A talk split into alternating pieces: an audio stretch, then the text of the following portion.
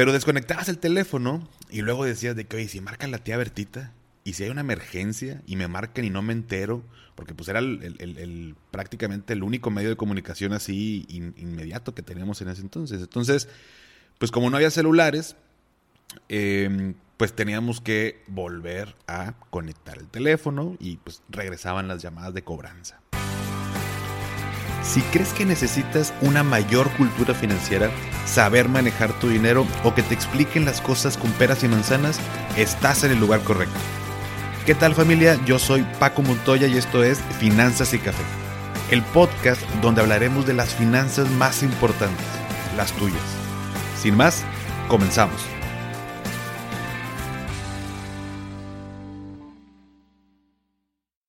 Hola a todos y bienvenidos de nuevo a Finanzas y Café. Espero que estés teniendo un excelente inicio de semana.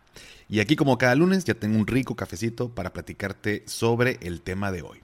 Que más que un tema, el título creo que es más un sentimiento que a veces nos llega cuando tenemos muchas deudas y además muchas cosas que queremos y decimos, ya, no quiero pagar ya deudas, ya quiero comprar esto, comprar lo otro, ¿no? Entonces, nos llega por ahí al oído ese diablito de ya no pagues nada, ya Paco, ya no, no pasa nada, ¿no? Y yo recuerdo que de chiquito, que cuando fue la crisis del 94-95, digo, obviamente yo estaba chiquito, en, en, ese entonces tendría yo unos 9 o 10 años, pues obviamente no tenía idea alguna de que estábamos en crisis. Y ya he platicado que mis papás pues pasaron por una situación fuerte, así como muchos mexicanos, donde pues la inflación se disparó y hubo muchos problemas financieros para pagar deudas, entre ellos tarjetas de crédito. Y recuerdo que a la casa llegaban llamadas telefónicas cada, no sé, cada media hora, ¿no? En la mañana, en la tarde, en la noche, en la madrugada, o sea, llegaba un punto en que teníamos que desconectar el teléfono para que no molestaran. Y antes, pues medio resolvías un ratito desconectando el teléfono. O sea, digo, pues antes se va, eh, me voy a sentir muy viejo diciendo esto, pero pues antes los eh, en las casas teníamos sí o sí, en la mayoría, digo, no en todas obviamente, pero un teléfono donde estaba conectado un cablecito a la línea telefónica, se lo quitabas y pues ya, ¿no? Hoy en día la realidad es que Muchos ya no contamos con, un teléfono fijo en, nuestras casas. Digo, en los negocios sigue habiendo, pero incluso pues ya es el celular, ¿no? Pero bueno, ese es otro tema.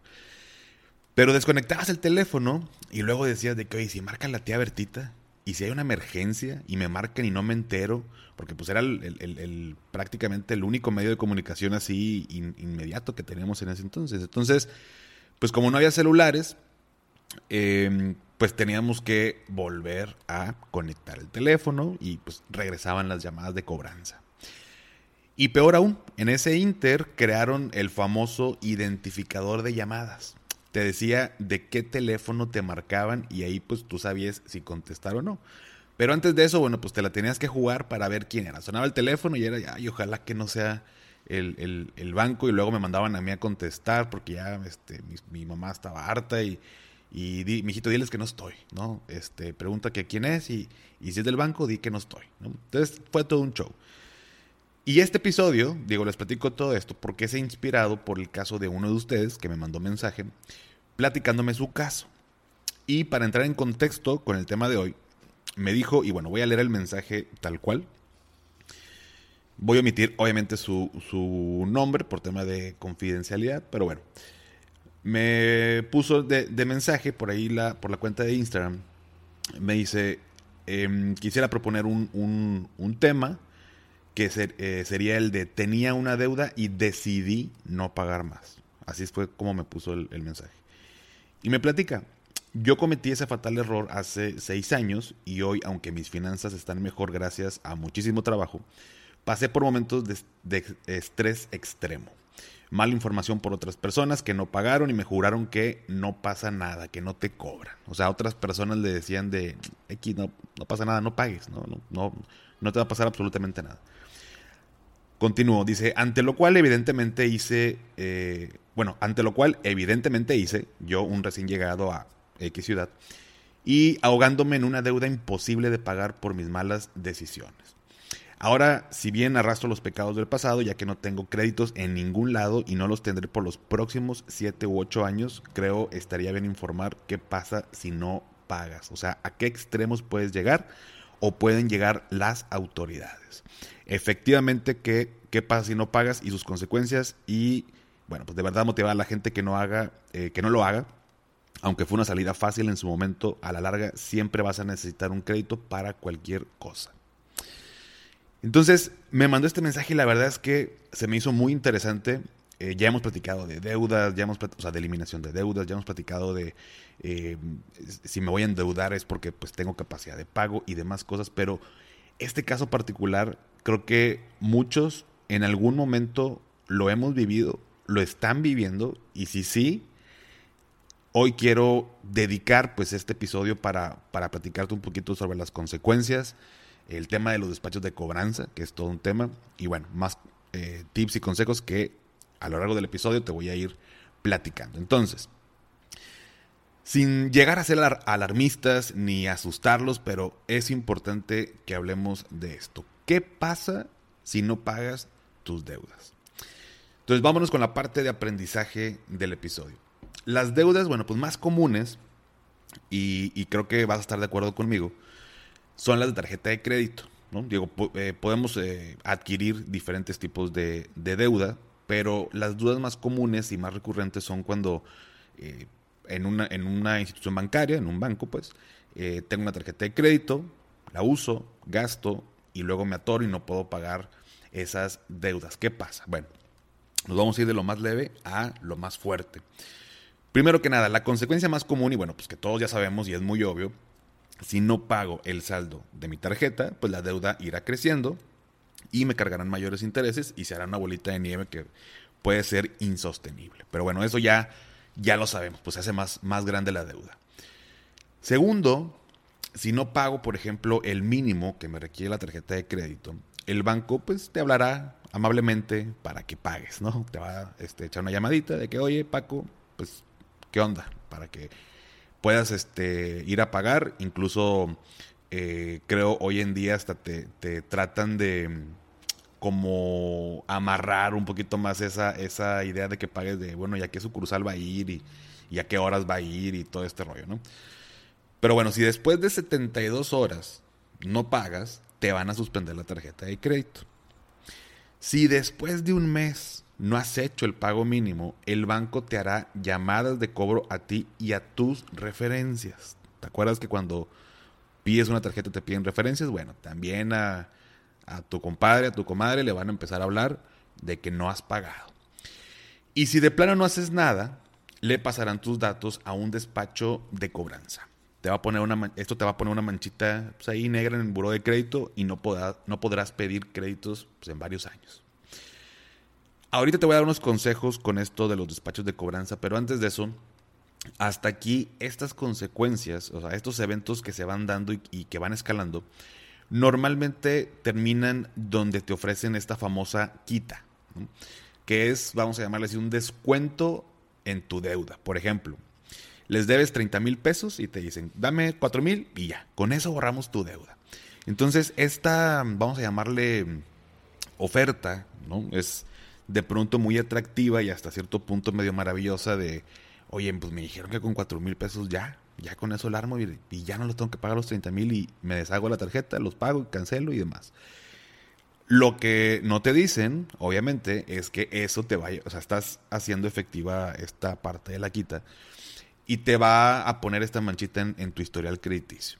Entonces, eh, estas implicaciones, pues obviamente no, no te las dicen porque lo que están buscando pues es cobrar pues todo o una parte de esta, de esta deuda que, tú tienes con, el banco.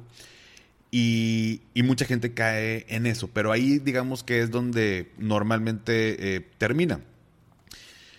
Pero ¿qué pasa si incluso no se acepta esta, entre comillas, oferta? ¿Me pueden embargar mis bienes? O sea, pueden llegar a mi casa y decir, a ver, tu PlayStation 5 eh, se viene para acá, tu computadora se viene para acá, etcétera, ¿no? Los bienes que tú tengas. Pues bueno. Déjame decirte que sí es posible que te embarguen tus bienes, pero ahí te va. Y si eres abogado, corrígeme si me equivoco por ahí con los términos, pero es importante saber que un embargo es una acción que deriva de un juez ejecutivo mercantil. O sea, a través de este procedimiento, el, acreedor presenta eh, al juzgador, así viene tal cual en esta fuente, pero em, lo que en el artículo 61 de la ley de instituciones de crédito reconoce como títulos ejecutivos. Es decir, papelito que demuestra que entre ambas partes hay un compromiso de pago que no se cumplió. Entre otros, pero pueden ser contratos, pólizas, eh, estados de cuenta, etcétera, ¿no? Y el deudor, o sea, en este caso nosotros, si debemos, somos, eh, podemos presentar también pruebas de, oye, no, a ver, espérame, no, sí, sí pagué y demás. O sea, se, se entra en este, en este juicio. Y a pesar de que es una posibilidad, la realidad es que pocas veces un banco interpone una demanda de embargo porque esto implica para el banco una inversión de tiempo y dinero y lo toman como último recurso. Para un banco interponer una demanda para todos los que deben pues, pequeñas cantidades pues le sale muy costoso.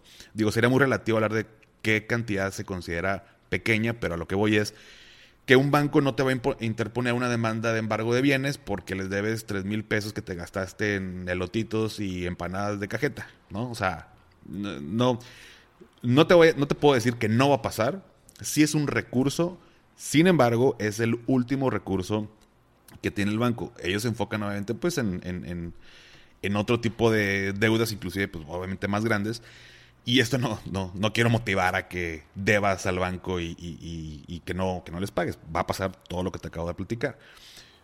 Pero, pero bueno, es una realidad. Sin embargo, cuando hablamos de un crédito hipotecario, por ejemplo, cuando compramos una casa y que ya no puedes pagar, pues ahí sí estamos hablando de cantidades que pueden ser millones. Y ahí sí el banco es donde le invierte lana, tiempo. Y precisamente por eso pues, ellos se quedan con, con la casa. No sé si has visto que de pronto los bancos tienen inclusive una sección de, de casas que embargan, pues porque ya no las pudieron pagar y las rematan, ¿no? Son, son este, casas que venden mucho más barato. Ahí es otro tema que de hecho lo, tocaremos con un experto en un episodio del tema inmobiliario. Ya pronto se acerca este episodio, lo estoy tratando de, amarrar eh, muy bien y todo, pero bueno, el caso es que pues te embargan la casa, ¿no? O sea, pues, tengo un crédito hipotecario, no lo puedo pagar y te embargan la, te quitan la casa. Eh, Ahora bien, a pesar de que podemos llegar a esas instancias, mucha gente no sabe que una de las soluciones, aquí digo, quitando el tema alarmista, pues es tal cual ir al banco a reestructurar la deuda. O sea, tú puedes negociar, eh, bajar el monto y aumentar el plazo, que se congelen por un tiempo los intereses para que no se sigan cargando, en fin. Solamente tienes que acercarte con un ejecutivo y como dice el dicho, pues hablando se entiende la gente.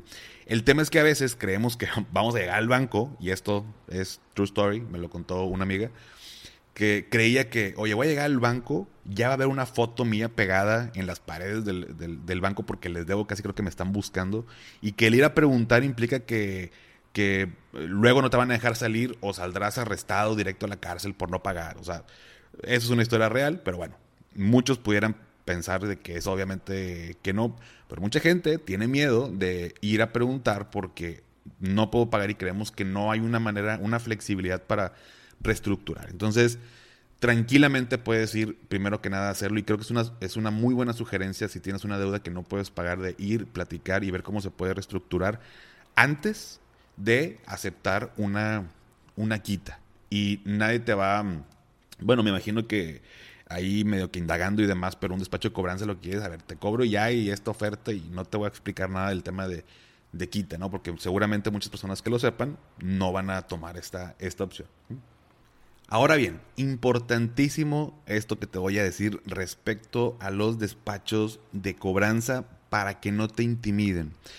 Te voy a decir qué es lo que sí deben de hacer y lo que no deben de hacer.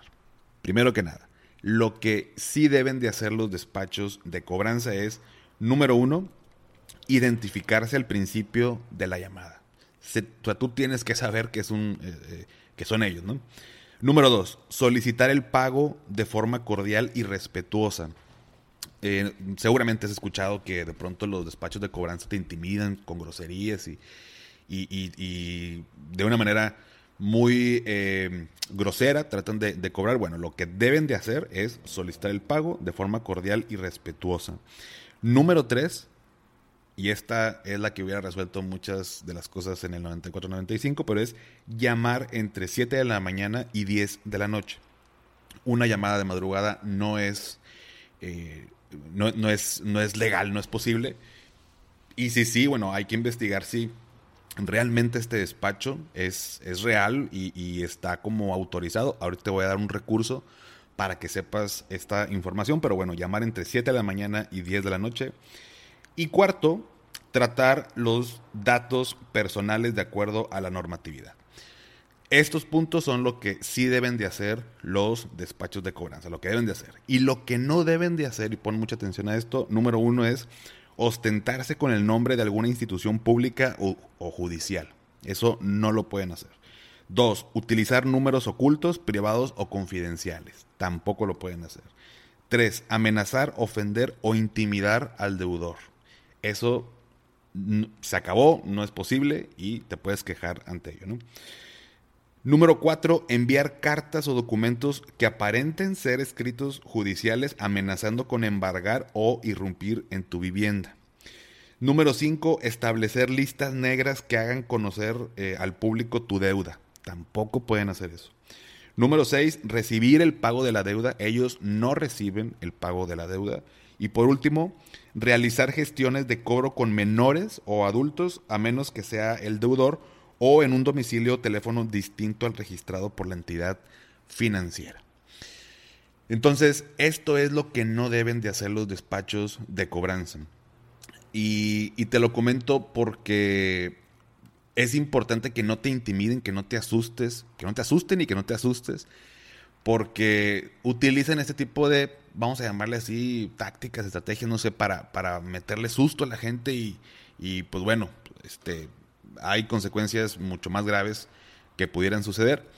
¿Dónde se pueden enterar o dónde podemos saber si este despacho de cobranza existe? Bueno, existe algo que se llama Registro de Despachos de Cobranza, Redeco. Búscalo en Google, Redeco. Ahí tú puedes consultar los que existen y ahí también eh, se pueden presentar quejas, o una queja tuya ante un maltrato, ante una amenaza, ante algo que no está correcto, también nos podemos quejar de estos despachos. Entonces, anótalo, tenlo muy presente y resumiendo el episodio, bueno, hoy te platiqué sobre las consecuencias a las que se puede llegar si decides no pagar tus deudas, las alternativas de solución, consejos para que no te intimiden los despachos de un recurso para buscar y ver si son reales y si, eh, si realmente existen. Pero sin duda, el mejor consejo que hoy te quiero dar es, y bueno, también nos lo da nuestro amigo que es parte de la comunidad de Finanza y Café, que amablemente nos compartió el caso, que es ser responsable y paga. O sea, todo esto no lo podemos evitar, obviamente pagando. Yo entiendo que podemos pasar por situaciones como la que estamos viviendo hoy en día por por la pandemia, que podemos tener un despido en nuestro trabajo, que nos pueden eh, reducir los ingresos. Hay mil cosas que no están dentro de nuestras manos y que pueden suceder y lo podemos entender. Pero hay soluciones antes de decidir no pagar. Eso es lo peor que podemos hacer. Si la gente, si tienes amigos, amigas que te dicen, güey, no pagues, no pasa nada, bueno, creo que es momento de analizar si realmente son tus amigos o no, porque eso de, no pasa nada, bueno, es una total mentira. Ya nuestro amigo aquí nos lo, lo platicó. Y nos podemos evitar muchos dolores de cabeza, mucho estrés, muchos males incluso de salud por andar pegándole al lobo de Wall Street queriendo hackear el sistema. Así que, eh, obviamente, y bueno, pues obviamente antes de endeudarte, como ya lo hemos platicado en episodios anteriores, revisa tu capacidad de pago. Si no te puedes endeudar, no te endeudes. Suena obvio, pero es lo que es. Si no, bueno, pues vuelve a escuchar este episodio para que pues nomás te pongas trucha para que sepas qué es lo que viene y cuáles son las consecuencias. Pero si no te puedes endeudar, pues no te endeudes. Muy bien, si llegaste hasta aquí, comenta, eh, vamos a ponerle ahora un emoji de una medalla. Estamos en, plenos Juegos Olímpicos, así que vamos a ponerle por ahí una, un emoji de una medalla en el post de hoy lunes, que está en la cuenta de Instagram de arroba finanzas y café. Y esto me va a ayudar a mí a saber qué tantas personas se quedan hasta el final y seguir trayéndote episodios padres que te gusten, que te ayuden y que nos ayude a crecer a todos. Dale también seguir en Spotify para que te aparezcan los episodios como cada lunes y sígueme en Instagram como arroba finanzas y café, donde me ayudarías mucho compartiendo en tus historias el episodio y etiquetándome para poder verlo. Y pues ya sabes que esto que te pido no cuesta y sí ayuda muchísimo. Antes de despedirme, recuerda, haz lo que te haga feliz, tómate un rico café, te mando un abrazo y espero que tengas un excelente inicio de semana. Hasta pronto.